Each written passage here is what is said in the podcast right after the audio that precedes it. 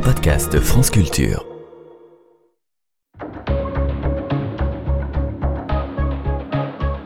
Les pieds sur terre, Karine Leloët. En 1910, les agents des chemins de fer du Nord déclenchent leur premier vrai mouvement de grève générale. Leurs revendications sont liées au relèvement des salaires, à la rétroactivité des retraites et à la réglementation du travail, explique le Figaro du 11 octobre 1910. Le journal souligne volontiers les différences, voire les dissensions entre les ouvriers. Les mécaniciens placent au premier rang de leurs revendications la rétroactivité des retraites et les travailleurs de la voie ferrée, l'augmentation des salaires, ce qu'ils traduisent par cette formule faubourienne, la thune. La grève durera 11 jours et sera donc logiquement nommée grève de la thune. Tous rejoignent le mouvement les travailleurs de la voie ferrée, puis le personnel des gares ou encore les mécaniciens. Certains descendent dans les rues à plusieurs reprises, notamment à Paris. D'autres, comme les mécaniciens du Nord, sont plus radicaux. Ils votent la cessation complète du travail. Dès le 11 octobre, raconte cette fois la CGT dans ses cahiers d'histoire sociale, les soldats du 5e génie investissent les deux premiers dépôts entrés dans la grève, ainsi que la gare du Nord. L'armée s'installe rapidement sur tout le réseau.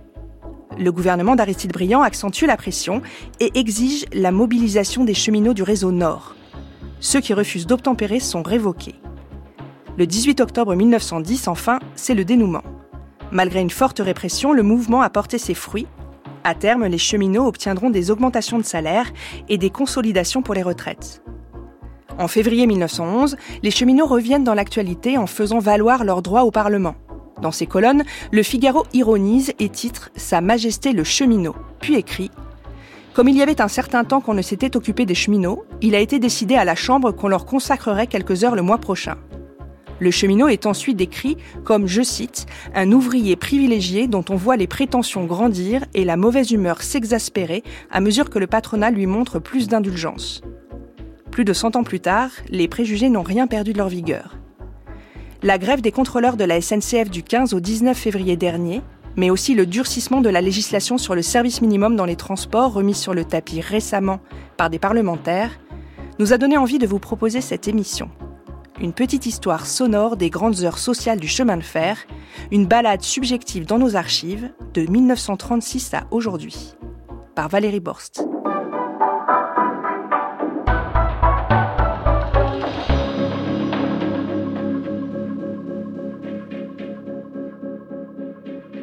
Voyageurs pour Montélimar, Sainte-Foy-la-Grande, Bourg-la-Reine, Poitiers, Bordeaux, Bouzon-Vexin. En voiture, s'il vous plaît, dépêchons-nous. Ce soir, nous avons vraiment une très grande joie. Nous dédions, si vous le voulez bien, notre émission à une grande communauté française, à la grande famille de la SNCF. Derrière moi, vous voyez exactement le résumé de tous les serviteurs de la SNCF. Vous, monsieur, vous êtes le chef mécanicien. Vous, monsieur, le mécanicien. Le mécanicien. Et ce mécanicien, il arrive à l'instant même de la gare. C'est ça. Vous êtes descendu du train il y a combien de temps? Oui, regarde sa montre Ah oui, il y a trois quarts d'heure. Il y a trois quarts d'heure 43 Vous arriviez d'où? Du Havre. Du Havre. Vous, monsieur, vous êtes Chef de quai. Le chef de quai. Visiteur de gare. Le visiteur de gare. Vous, monsieur Contrôleur de gare. Contrôleur de gare. Vous, Chef de train. Chef de train. Chef de gare.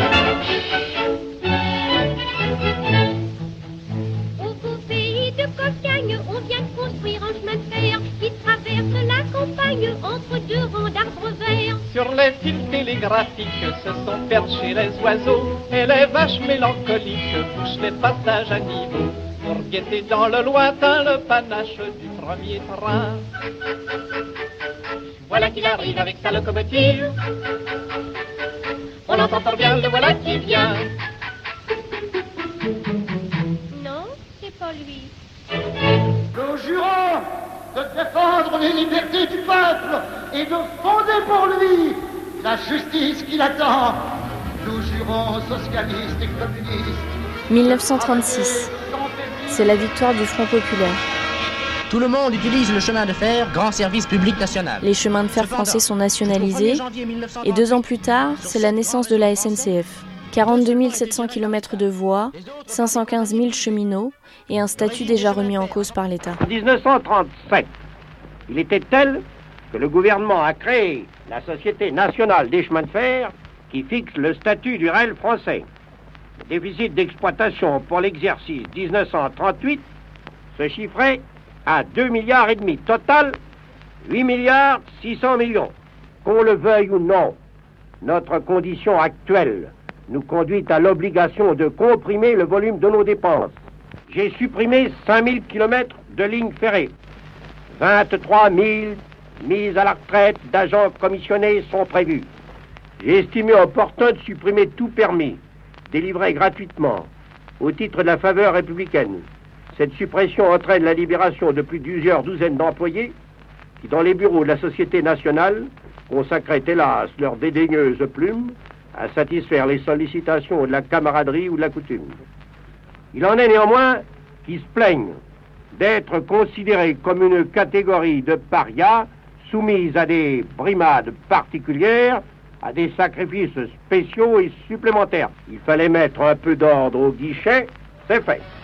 À Vichy, c'est au milieu des gens du rail que le maréchal a tenu à passer la fête du travail, au milieu des cheminots et des veuves de ceux qui sont tombés à leur poste, victimes des attentats terroristes ou sous les balles des mitrailleuses anglo-américaines. 1944.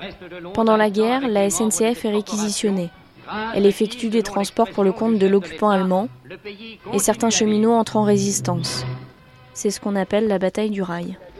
Eh bien, en arrivant à ce dépôt des Batignolles, qui est situé rue Saussure, et avant de pénétrer dans la cour où sont réunis tous les ouvriers qui vont maintenant quitter le dépôt, nous sommes frappés par une image. C'est une plaque de marbre sur laquelle nous lisons les noms de 69 cheminots de ce dépôt qui ont été soit tués par les Allemands, soit qui sont morts en déportation. Car vous savez, mes chers auditeurs, quel a été le sacrifice, quelle a été l'action admirable des cheminots pendant la clandestinité, puisqu'ils ont été les héros de ce film que vous avez peut-être tous vu, La bataille du rail.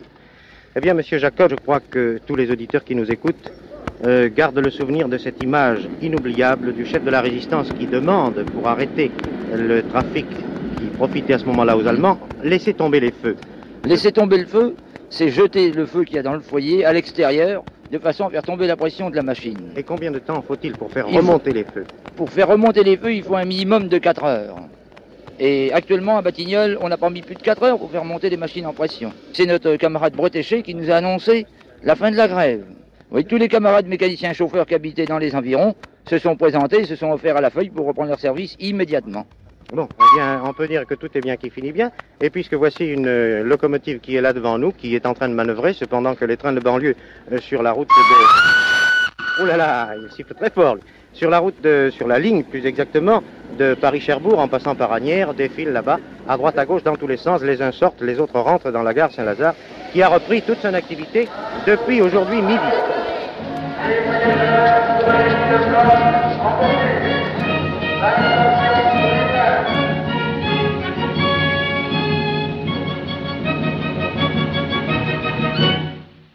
Lorsque vous êtes sur votre machine, on vous dit en route, vous ne pouvez, vous faites tout de même preuve de grand garçon, vous ne pouvez pas aller en arrière, cela n'est pas possible, ou alors vous perdez tout votre métier et vous, euh, comment dirais-je, un peu cet orgueil de l'homme, n'est-ce pas, cette, cette fierté, eh bien, vous empêche de reculer. Alors vous, vous foncez, vous allez de l'avant. Le mécanicien doit faire son travail, veiller à la sécurité de la ligne, regarder même sur la voie à côté car il peut y avoir un obstacle et prévenir son camarade qui descend avec un train rapide ou un autre train en face, le prévenir, l'arrêter, il a toute la vigilance à lui et évidemment c'est tout son esprit, tout son corps étendu vers un seul but, une seule destinée, arriver au, bout et tout, tout, tout complet. Et L'équipe est véritablement unie.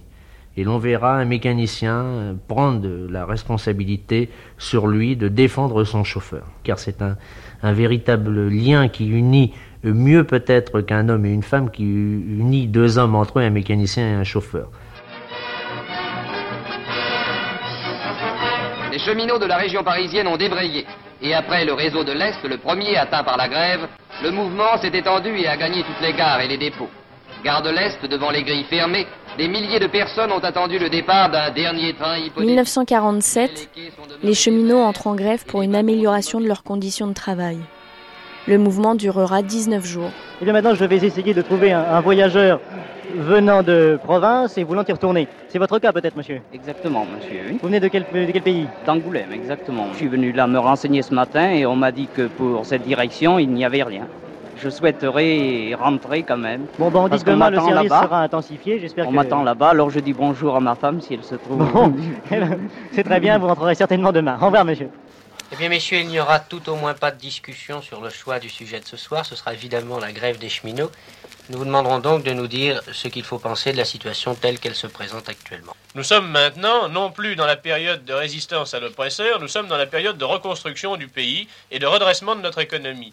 Ils doivent comprendre dans ces conditions que cette sollicitude gouvernementale implique pour eux euh, un certain nombre d'obligations et de devoirs. Et le premier de ces devoirs, c'est de remettre en marche la machine parce que le pays tout entier est actuellement, voit actuellement sa vie économique et sa vie tout court suspendue à la grève entreprise par les cheminots. André Carrel. Eh bien, alors là, vous avez une drôle de façon de poser le problème. Je pense que le gouvernement, en ayant de la sollicitude pour les cheminots, ferait mieux de discuter de leurs revendications et de leur donner Le satisfaction. gouvernement a déjà témoigné de cette sollicitude depuis plus d'un an en accordant à l'ensemble des cheminots des relèvements de salaire qui sont proportionnellement aux autres professions beaucoup plus élevés. Comment puisque 6 000 ça atteint, puisque 6 000 ça francs par mois 100 pour- 100% des salaires de 1945. 6 000 francs par mois, vous trouvez que c'est un salaire élevé, vous, Noguer Bien, vous n'êtes pas difficile. Demandez un peu au dépôt de Charolais ce qu'ils en pensent aux cheminots.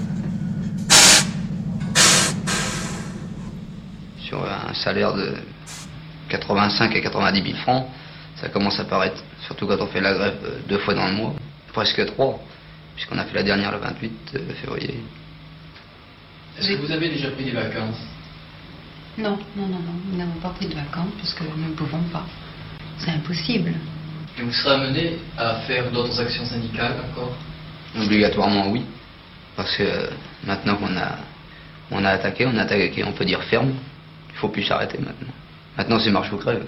Qu'est-ce que c'est pour vous être de gauche? C'est l'envers de la droite, exactement. C'est comme dans le chemin de fer, il y a deux classes. Les premières, les deuxièmes. Il y a un truc inadmissible. Pourquoi avoir deux classes? C'est vrai. Quand tout le monde naît, tout le monde est égal. Tout le monde naît dans la même tenue. Il n'y en a que deux pour moi des classes en France. Il y a la classe de ceux qui travaillent, quel que soit leur travail, et la classe de ceux qui profitent de ceux qui travaillent, c'est tout. 1953, le gouvernement veut modifier le régime des retraites des fonctionnaires. Les cheminots font grève une nouvelle fois et à la fin de l'été, le gouvernement abandonne son projet de réforme.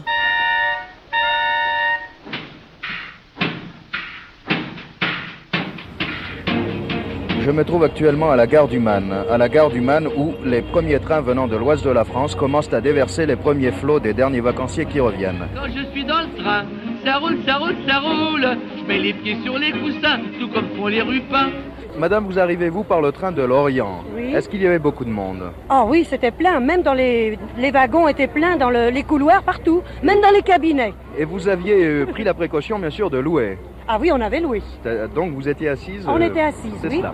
Et, et parlez-nous un peu de vos vacances. Oh, les vacances euh, se sont très bien passées parce qu'on s'est d'abord beaucoup reposé, on a eu du soleil, mais aussi de l'eau. Ça, on a eu de Un peu plus d'eau peut-être Ah oui. que de soleil. Ah oui, mais, oh, mais on a eu du soleil. À dimanche. N'oublie pas la laine pour le chandail.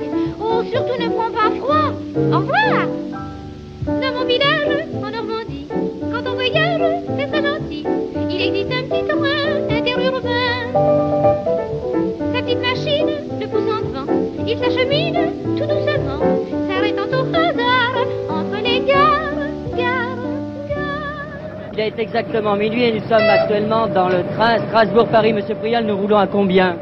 Pour l'instant, nous roulons presque à 110. Et que pense un cheminot la nuit de Noël? Ah, il pense qu'il serait tout de même mieux chez lui.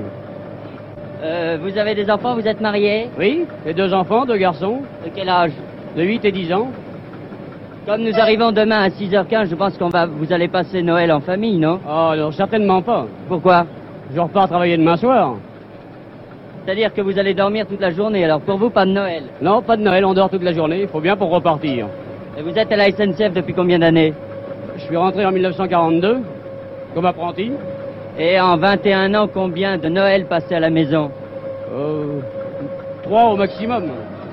Depuis longtemps, les agents de conduite se battent pour l'amélioration de leurs conditions de travail qui, qui affectent leur santé. Il y a quand même deux agents de conduite décédés, cinq qui sont hospitalisés à la suite de malaise. Leur cas est sérieux. Une vive émotion s'est manifestée parmi les roulants de Dijon et de la région, qui attribuent en partie cet état de fait à leurs conditions de travail particulières. Longues amplitudes de leur journée de travail, pouvant atteindre 14 heures, y compris la nuit. Repas imposés à toute heure du jour et de la nuit dans une atmosphère bruyante, locomotive non insonorisée. Difficulté pour prendre un repos convenable dans les dépôts extérieurs. Asservissement des conducteurs par le système de veille automatique VACMAR qui occasionne une tension nerveuse extrême, etc. 1971, les conditions des cheminots ne s'améliorent pas. Après un mois de grève, ils reprennent le travail sans avoir obtenu de concession. Ça fait 11 euh, ans que je travaille à la SNCF. Enfin, c'est pas, euh, pas tellement mon, désir, mais enfin, il n'y avait pas d'autre solution. Euh. Alors, je suis rentré ici comme cheminot. Alors, cheminot débutant, vraiment le débutant, l'échelle 2, hein, c'est-à-dire caler les wagons. J'ai fait ça pendant 6 mois, parce que vraiment, c'était un métier. Ah, c'est un travail très dur. Le wagon descend d'une une butte. Vous avez un sabot en arrière qui arrête le wagon. Et il faut faire ça pour, à chaque wagon si vous voulez l'arrêter pour pas qu'ils se tamponnent les uns dans les autres. Et il faut faire attention à chaque, instant, à chaque moment. Alors après, j'ai passé un examen. examen pour rentrer euh, à la manutention.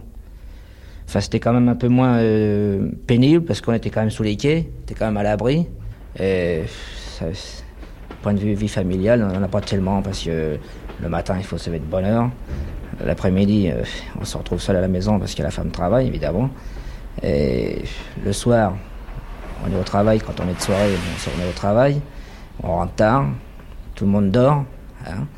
Et puis la nuit, ben, c'est pas toujours. Euh, question vie familiale, c'est pas. C'est pas le rêve. Peut-être que les gens nous critiquent. Euh, ça arrive, peut-être que les gens, à force, ils se lassent disent que les cheminots sont tout le temps en grève, mais enfin, il faut, moi je crois qu'il faut dire que les cheminots, euh, s'ils sont en grève, c'est pas pour leur plaisir. TGV 0, 0, 1, Rail, Air, un turbo-train, TGV. 1986, 29 jours de grève à la SNCF les cheminots obtiennent le retrait d'un projet de grille des salaires au mérite. Les Français ont le droit de savoir pourquoi ils payent. Ils payent pour la SNCF environ 33 milliards de francs, la moitié de l'impôt sur les sociétés, le quart de l'impôt sur les revenus.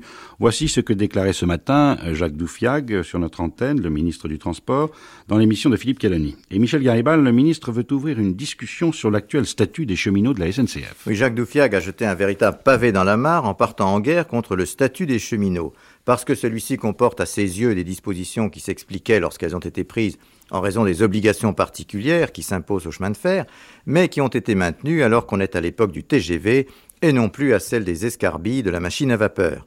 La retraite à 50 ans apparaît donc comme un privilège, tout comme certaines primes ou indemnités ou le mode de calcul des congés de récupération, et ceci d'autant que la SNCF perd de l'argent et qu'en définitive, c'est le contribuable qui paye l'addition finale. Écoutez, on est extrêmement euh, choqué de, notamment la, comparaison euh, des escarbilles. On voit pas très bien ce que ça vient faire là-dedans.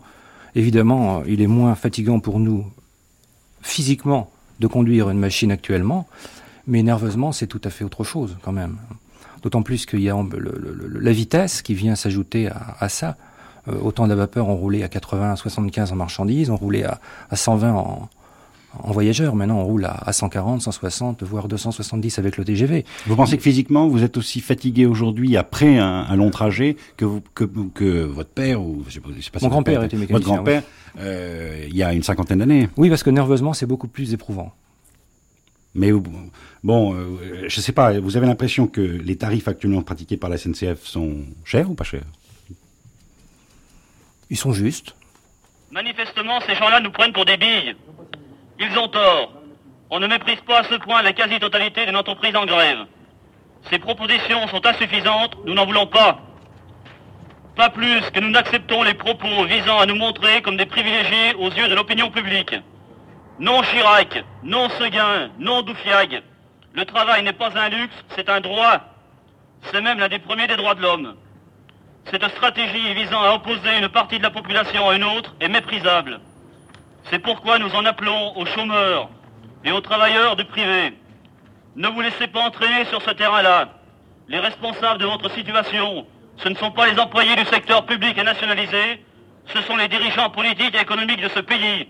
Le syndicat CFDT de Grenoble vous demande de tenir bon et vous propose de continuer la grève jusqu'à demain à midi.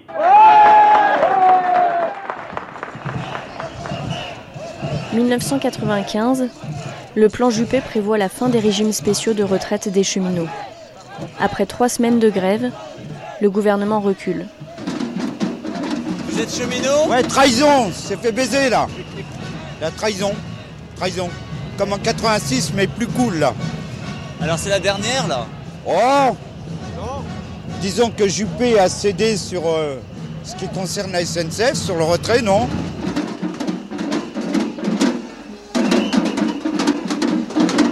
Qu'est-ce que vous faites Conducteur. Train de, train de marchandises, train de voyageurs, euh, toutes sortes de trains. Aussi bien la banlieue que les grandes lignes. La nuit, le jour, Les heures de service les jours fériés, jours de semaine, le samedi, dimanche. Qu'est-ce qui est difficile dans votre métier? Le stress. Le stress. Les décalages horaires, enfin, pas comme les aviateurs, mais euh, le décalage au niveau des prises de service. La solitude sur le Saint-Jean moteur Les heures de repas qui sont jamais à la même heure. et l'image des, l'image des cheminots feignants et alcooliques. Qu'est-ce que vous en pensez? Ah, c'est des préjugés, je pense que ça commence à, à devenir dépassé. On s'aperçoit que c'est... c'est dans les livres ça. C'est fini ça, c'est terminé. Il est impossible de conduire un train si on n'est pas en bonne santé. Est-ce que vous aimez votre métier Bien sûr Complètement, oui, oui, oui, oui. Bien sûr Mais la SNCF commence à me casser sérieusement les pieds, et les employés de la SNCF en particulier. Mais c'est pas la peine de tenir la population française en otage pendant une semaine. Je, soit je suis, euh, je veux bien compatir avec la SNCF, je suis pas prêt à payer ce prix-là. On paye déjà assez cher pour eux sur notre feuille d'impôt, donc euh, c'est vrai que ça suffit comme ça. En gros, on va travailler plus et on va gagner moins. Et ça, je suis pas d'accord. Et la CGT est pas d'accord. Et les cheminots sont pas d'accord. Je peux pas croire que vous êtes à ce point inconscient de la réalité. Un cheminot, ça a gagné 5 ans d'espérance de vie sur les 20 dernières années. Qu'est-ce que vous voulez que je vous dise? Tant mieux.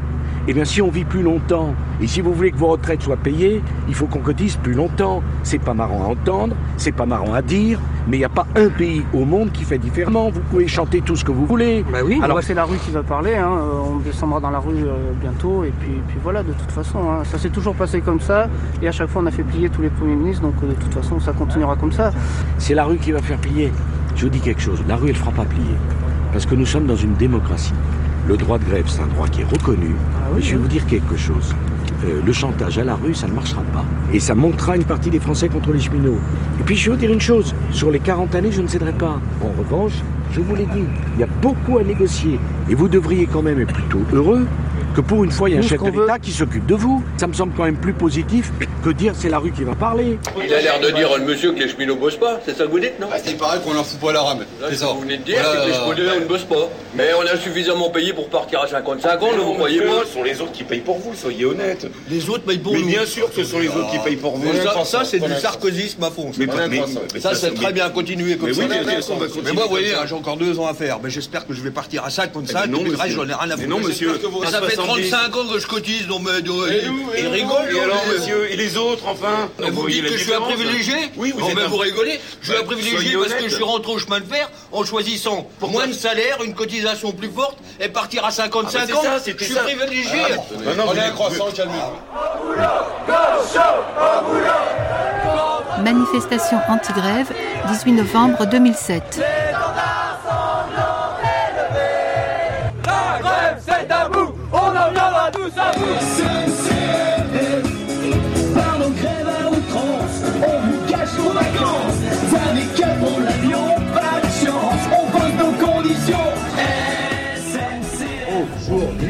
C'est la rue qui gouverne. 2007. Nouvelle attaque du régime de retraite des cheminots. Nouvelle grève de 10 jours. Le gouvernement Sarkozy impose l'allongement de la durée des cotisations. Alors les slogans que vous disiez tout à l'heure, c'était quoi Aujourd'hui dans la Dans la rue rue, Demain, on continue. C'est-à-dire que demain, on continue la grève. Nous, on est euh, cheminots. Pour nous, c'est comme 95. hein. Retrait du plan, euh, du plan Fillon, j'allais dire du plan Juppé, lapsus révélateur. Et donc, euh, bah, comme en 95, on ne pense pas que ce sera euh, une journée d'action qui fera reculer le gouvernement. D'autant plus qu'il nous a méprisés, du genre la rue, c'est pas la rue qui décide. Euh, L'arrogance, euh, ça a ses limites et ça a la limite de déclencher euh, dans la population euh, une indignation euh, devant des plans euh, qui sont euh, de fait dirigés contre tout le monde. 2018, la SNCF fête ses 80 ans. Regardez autour de vous. Le gouvernement Philippe veut mettre un terme au statut des cheminots. Les gares fermées. Une grève de 36 jours sur 3 mois se prépare. Les mères inquiètes sur le sort de leurs enfants en vacances.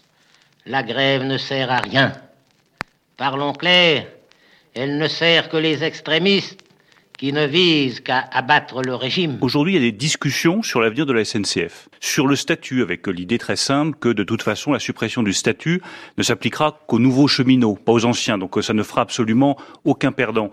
Donc, pourquoi lancer immédiatement une grève qui, pour le coup, va pénaliser lourdement les usagers Et moi, je pense à tous ces usagers du train qui se disent mais comment est-ce qu'on va faire dans les semaines qui viennent, alors même que les discussions ne sont pas encore achevées. Moi, je trouve que ça, ce sont des réactions datées. Cette idée de faire grève pour menacer. Nous ne cherchons pas à gagner une épreuve de force, mais l'État républicain a le devoir de dire non à la grève. Alors qu'est-ce qu'on attend? On passe ou on ne passe pas? Mais vous voyez bien, cher monsieur, que le passage à niveau est fermé Oui, eh bien, j'ai pas de veine parce que les passages à niveau sont toujours fermés quand j'arrive. Ah, qu'est-ce que vous voulez, ça, monsieur? C'est une question de chance. Le passage à niveau, c'est comme la vie. On attend, ou bien alors on passe tout de suite. On est une huit cylindres ou un simple taco. Ma femme, euh, tous les matins, euh, elle attend un train sur le quai de la gare, mais euh, elle soutient mon mouvement. On est prêt, on va dire, comme on dit dans le temps, à se serrer la ceinture et à manger des patates s'il le faut, mais on va tenir jusqu'au bout. Voilà. À partir du moment où on a commencé à faire une grève et que les jours passent, on n'a plus du tout envie d'arrêter. On arrive ou trop tard ou trop tôt. On passe tout de suite où l'on fait le poireau. La barrière est en bas ou en haut. Ceux qui ont de la veine passent sans peine. Les pas vernis restent le bec dans l'eau. Il y a toujours un passage à niveau. Tenez dans les écoles, regardez les enfants. Il y en a qui sont des gnolls, il y en a d'intelligents. Mais plus tard dans la vie, premier est à la queue. Et champion de l'idiotie se trouve en tête parce que il y a toujours un passage à niveau qui barre la route, ça vous dégoûte. On arrive ou trop tard ou trop tôt. On passe tout de suite où l'on fait le poireau. La barrière est en bas ou en haut. Ceux qui ont de la veine passent sans peine. Les pas vernis restent le bec dans l'eau. Il y a toujours un passage à niveau. C'était La Bataille du Rail, un reportage dans les archives de l'INA proposé par Valérie Borst et réalisé par Cécile Lafont avec un coup de main de Jean-Christophe Francis. Merci à Clary Monac qui est documentaliste à l'INA. Cette émission a été diffusée pour la première fois le 21 mars 2018. Valentin Rémy, c'est l'attaché de production des Pieds sur Terre, et Nour Mohamedi, notre stagiaire.